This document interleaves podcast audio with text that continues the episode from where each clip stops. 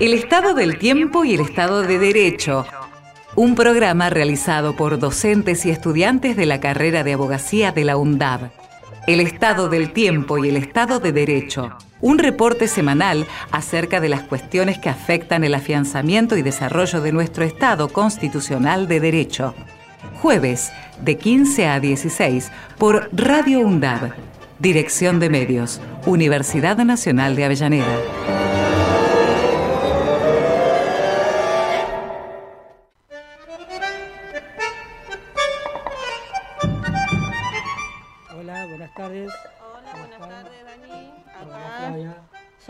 Primero de junio, en el primer semestre del año. Así es. el primer Pasa, pasa el tiempo. Así es. Buenas tardes, ¿cómo están todos? Marcos, ¿todo bien? Este, Bueno, hoy Lu está ausente porque está realizando una actividad que ahora más adelante ya se van a ir enterando. ¿No es así, Dani? Así es, hoy se lleva a cabo acá en nuestra sede de España este, el segundo Congreso Interuniversitario del Laudato Si.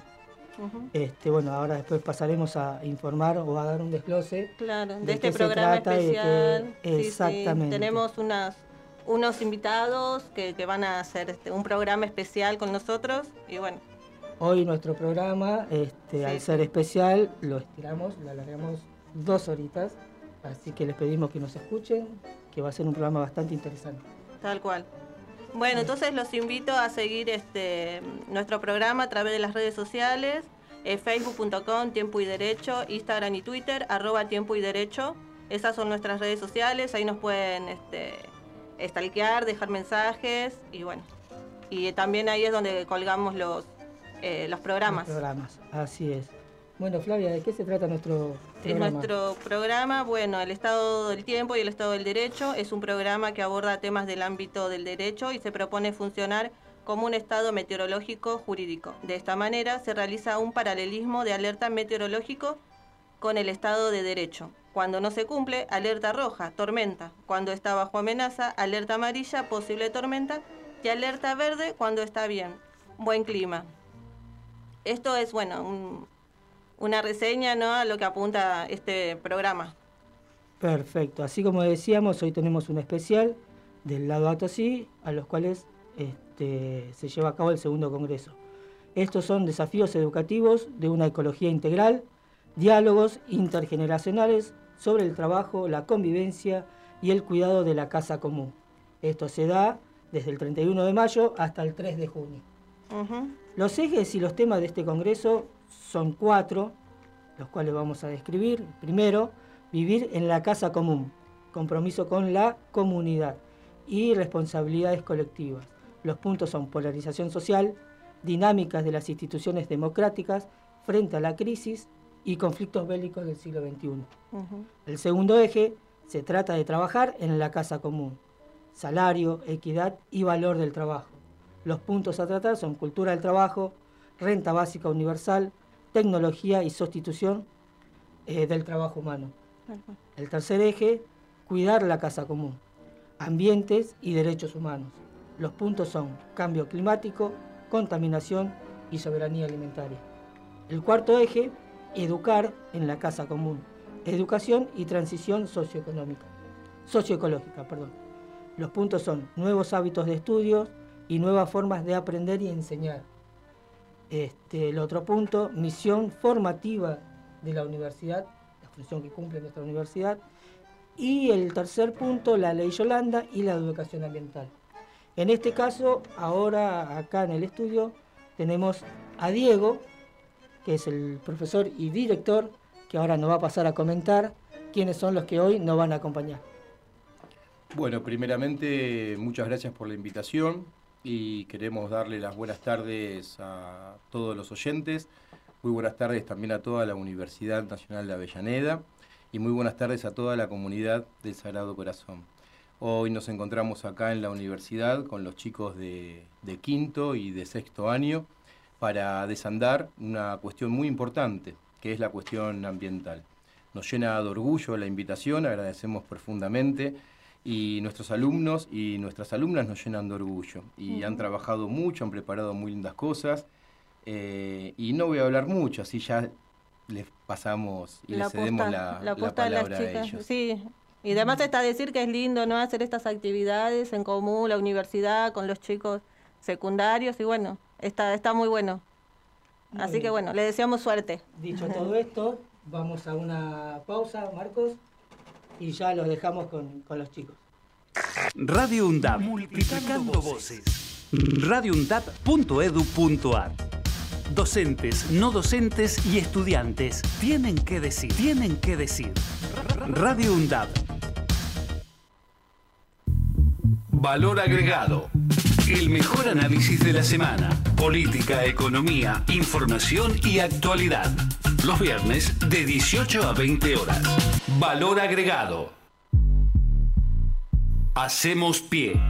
Recorremos todos los paisajes de la ciudad de Avellaneda y los distintos escenarios barriales, con agenda propia. Hacemos pie, paisajes y escenarios, de lunes a viernes de 10 a 12 horas. Hacemos pie. Para cortar las noticias falsas y la desinformación, entérate de todo lo que hacemos en Radio UNDAB y UNDAB TV. Encontranos en Facebook, Twitter e Instagram como UNDAB Medios. Seguinos en YouTube suscríbete a UNDAP TV. Bájate la app de Radio UNDAP desde tu tienda de aplicaciones. Somos los medios de comunicación oficiales de la Universidad Nacional de Avellaneda. Otra comunicación, para seguir en contacto con la actualidad y la comunidad universitaria. Después, no digas que no te avisamos. Diario UNDAP. De lunes a viernes, de 9 a 10 de la mañana, realizamos un repaso por la actualidad universitaria en las voces de los protagonistas. Diario UNDAP. Entrevistas a referentes sociales, culturales y académicos. Diario UNDAP. De lunes a viernes, a las 9 de la mañana. Donde estés y cuando quieras, escuchar Radio UNDAB.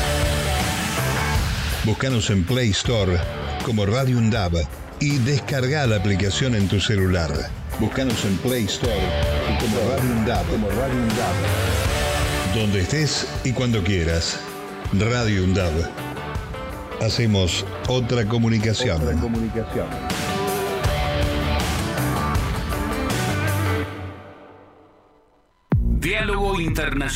El programa conducido por Atilio Borón, una producción de Radio UNDAP y Somos Radio AM530. Diálogo Internacional, con la participación especial de la periodista Telma Luzani, junto a un equipo integrado por Paula Klachko, Federico Montero y Marcelo Rodríguez. Sábados de 18 a 20 horas. Repetición los martes a las 18. Diálogo Internacional.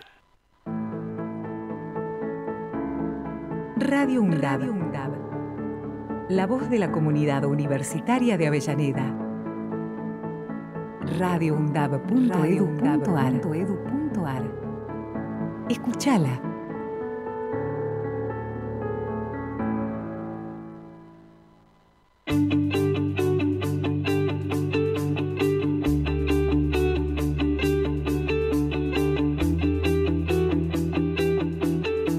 Hola, muy buenas tardes. Yo soy Guadalupe Juan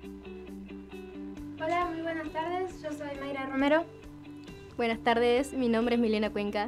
Y somos Sagrado Comunica, un lugar donde tu voz tiene un espacio y tus preguntas muchas respuestas y tu inquietud nos moviliza. Hoy nos encontramos en el 1 de junio de 2023. ¿Cómo pasa volando el año, no? Les cuento un poco sobre el clima.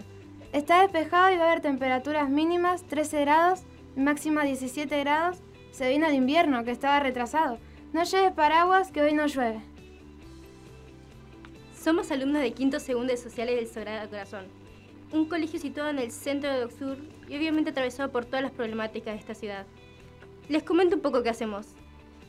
En el colegio muchas materias están conectadas. Para nosotros, los actos tienen un papel sumamente importante y con actividades interdisciplinarias le encontramos sentido a lo que estamos estudiando.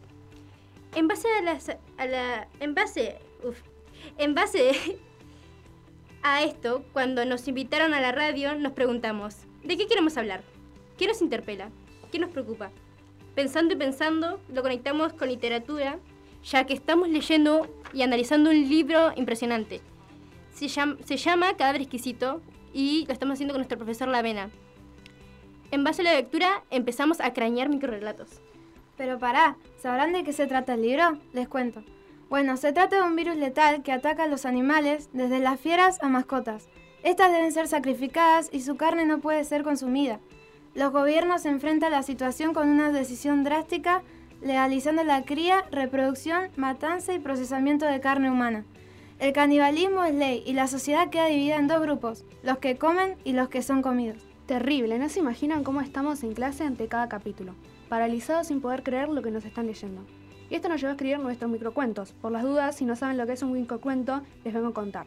Es uno de los géneros literarios más tardíos que existen y que ha tenido una gran manifestación en el siglo XXI, especialmente, bueno, con el nacimiento de Internet y las redes sociales. Claro, va, es como que estos tiempos.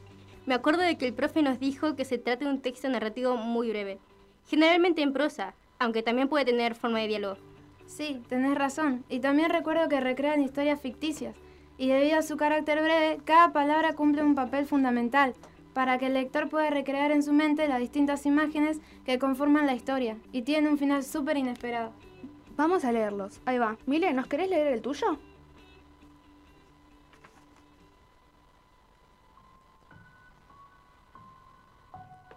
El sacrificio de una madre. En casa no había comida. Hacía frío y somos muchos hermanos. Me pone triste ver a mamá esforzándose tanto por nosotros. Papá hace semanas desapareció y ella, se arregló para darnos de comer. Últimamente la vi más preocupada de lo normal. La vi murmurar sobre que ya no, había, ya no sabía qué hacer. Ella se había terminado todo. Para luego la razón llorar. Me inquieta mucho oírla, pero me inquietó más que en la cena del día siguiente sobraban dos sillas. Excelente, qué bueno. Seguramente nos esperaban ese final, ¿no? Igual que yo. Ahora Mayra nos va a relatar la extraño de nuestro compañero Lautaro Ceballos. Hoy estoy muy contento. Después de tanto vamos a tener una cena familiar. Pero sigo triste. Todavía la extraño. Mejor pongo la mesa porque si no me sirven último y quiero comer ya. Toma, hijo, aprovecho, ¿eh? Mirá que de la ABU la receta. Ay, ojalá estuviera acá. Y lo está, hijo, lo está. Bravo, qué genial. Me quedé impactada. Ahora les voy a leer el mío que se nombra El llanto. Gastón despertó al escuchar el llanto de su bebé. Se quedó en la cama con un poco de cansancio, pues pasaba todas las noches. Sin embargo, acompañando el lloriqueo del niño, pudo distinguir el llanto un poco familiar de una mujer, un lamento hiriente y apagado. Gastón se levantó y se dirigió al otro cuarto, con paso cauteloso. Al lado de la cuna había una mujer de dedos largos y cabello oscuro, que veía la pequeña cama en la oscuridad. La mujer se detuvo al notar la presencia de Gastón y, clavó sus ojos cristalinos. Amor, vamos a la cama. No deberías estar despierta, dijo Gastón a su esposa. Por favor, decime que vos también lo escuchaste, replicó la mujer. Decime que vos también escuchaste a nuestro hijo. No, no escuché nada, mintió Gastón. Ambos se alejaron lentamente de la cuna vacía, recordando el exacto momento en que tuvieron que sacrificar a su hijo para no contagiarse del virus. Buenísimos. Finales recontra inesperados. Parecía como que lo estaba viviendo. Sí, y solo leemos esto, pero la verdad es que todos nuestros compañeros hicieron producciones geniales. ¿Sabes que este cuento del que surge todo, Caber Exquisito, lo relaciono con otras materias? Se me ocurre como geografía o sociología. Vieron que el relato es un poco que se plantea que llega el canibalismo por problemas ambientales, de contaminación, de contaminación de un virus que se genera por todas estas problemáticas sociales y geográficas. Tienes razón. Y justamente los problemas sociales tienen características como relación de variables que tienen causas y consecuencias y que afectan a un colectivo y en donde la sociedad y el Estado tienen un rol. Claro, las cosas. Los problemas sociales con relación al ambiente no suceden por magia o de repente. Son consecuencias de muchas acciones y en esto la toma de conciencia es súper importante, porque este mundo es para nosotros, pero también para futuras generaciones, ¿no? Sí, Mai, coincido totalmente. Pienso ejemplos eh, de estas acciones y me ocurren miles. miles. Basurales, empresas que no cumplen con platas de tratamiento, falta de educación ambiental, falta de fiscalización por parte del Estado, contaminación del suelo, del agua. Básicamente capitalismo brutal que solo quiere que compremos y compremos así consumimos salvajemente. Ah, pará. ¿Y esto qué decís, Guada? Se relaciona con lo que vimos en la economía. Lo de necesidades ilimitadas y recursos limitados, el gran problema de resolver. Tenés razón. Re loco como todo se relaciona. Sí, pasó rapidísimo. Un placer haber estado con ustedes, divagando No sé cómo llegamos hasta acá, pero se nos pasó este ratito súper rápido. Me quedaría más tiempo. Sí, ref- reflexionamos un montón sobre qué pensamos y aprendemos en nuestro cole.